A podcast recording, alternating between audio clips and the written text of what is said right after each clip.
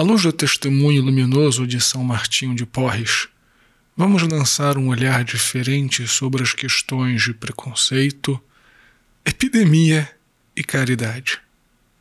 Salve Maria! Eu sou o Padre Jean Paulo Ruse, pároco da Paróquia Todos os Santos. Sejam mais uma vez muito bem-vindos às minhas redes sociais. E antes de nós começarmos o sermão de hoje, não esqueça de deixar o joinha, de fazer um comentário, de compartilhar esse sermão nas suas redes sociais. Modéstia parte, eu considero o sermão de hoje bastante interessante, principalmente para aqueles seus amigos que têm algumas dificuldades sobre a Igreja Católica, que falam sobre preconceito, ou de pessoas interessadas nas discussões da atualidade. Mande esse sermão para ela. Também assina o meu podcast Contra Mundo, um curta a página da Paróquia Todos os Santos no Facebook e no Instagram. Assina o meu canal no YouTube, marcando o sininho das notificações. E por último, se você tem visto valor no meu apostolado, se este sermão diário, preparado com tanto carinho, tem te ajudado, pense também em ajudar a nossa paróquia Todos os Santos. Deus te abençoe e salve Maria!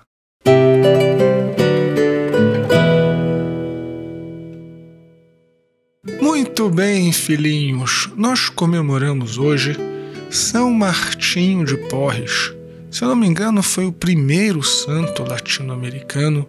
Viveu entre os finais do século XVI e os inícios do século XVII e era filho de um alto dignatário da coroa espanhola e de uma escrava alforriada.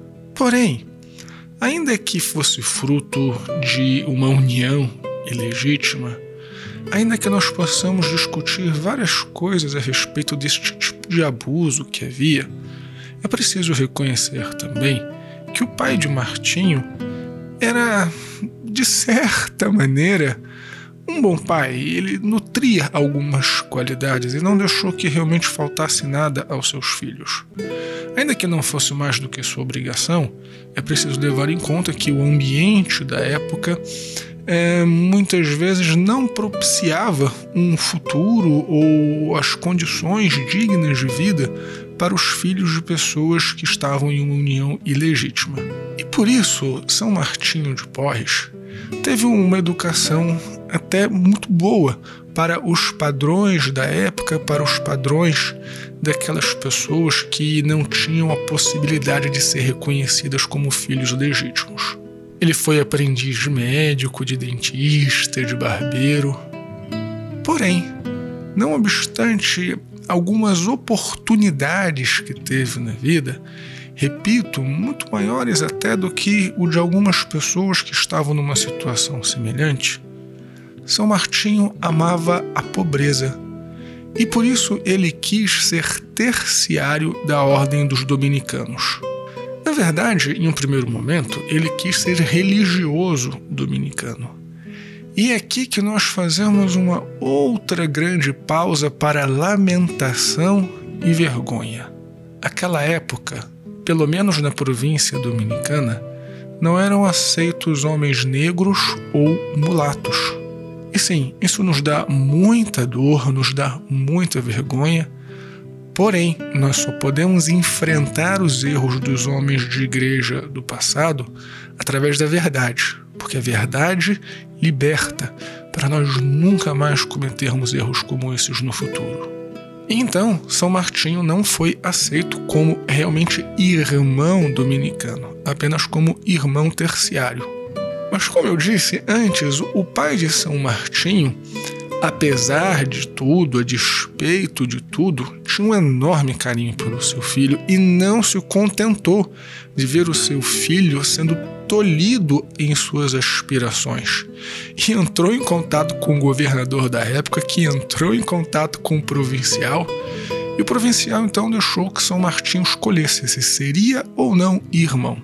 E para surpresa de todos, São Martinho diz que ele era muito feliz com a vocação que tinha, do jeito que ele era, porque ele não queria imitar os outros, ele queria imitar Jesus Cristo.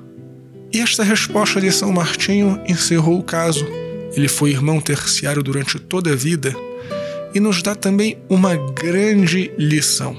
Entenda, o preconceito é algo horrível. O preconceito é algo que deve ser extirpado da vida da igreja. Aliás, deve ser extirpado do mundo. São Paulo insiste que já não somos gregos, nem judeus, nem gentios. Nós somos todos filhos de Deus. Mas a resposta de São Martinho não deixa de nos dar uma certa luz sobre determinadas questões. Porque muitas vezes, a despeito dos preconceitos, as pessoas aspiram a serem iguais umas às outras.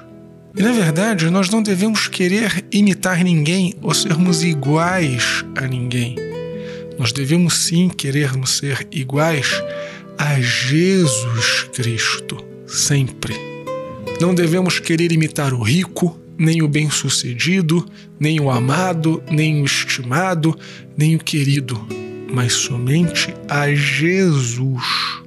Em outra ocasião de sua vida, estava acontecendo aquela época uma epidemia na cidade de Lima. E então São Martinho decidiu juntar as pessoas mais pobres que estavam abandonadas para ficarem na sua casa. Quando o superior soube disso, pediu para que São Martinho parasse com essa prática, porque afinal de contas ele, apesar de morar na sua própria casa, ia todos os dias para o convento para cortar o cabelo dos freis, para cuidar das coisas do convento e acabaria contaminando possivelmente algum frei, dado que eles moravam em uma comunidade. Porém, um certo dia, São Martinho se deparou com um mendigo que estava moribundo e decidiu levá-lo para sua casa. Quando o superior soube que São Martinho havia desobedecido, ficou evidentemente chateado e mandou chamar São Martinho e disse: Eu não havia lhe dado uma ordem? E mais uma vez a resposta de São Martinho desconcertou a todos. Ele disse para o seu superior: Por favor, me perdoe. E ele disse com sinceridade, não foi com deboche. Mas eu não sabia que a obediência era um valor maior do que o da caridade.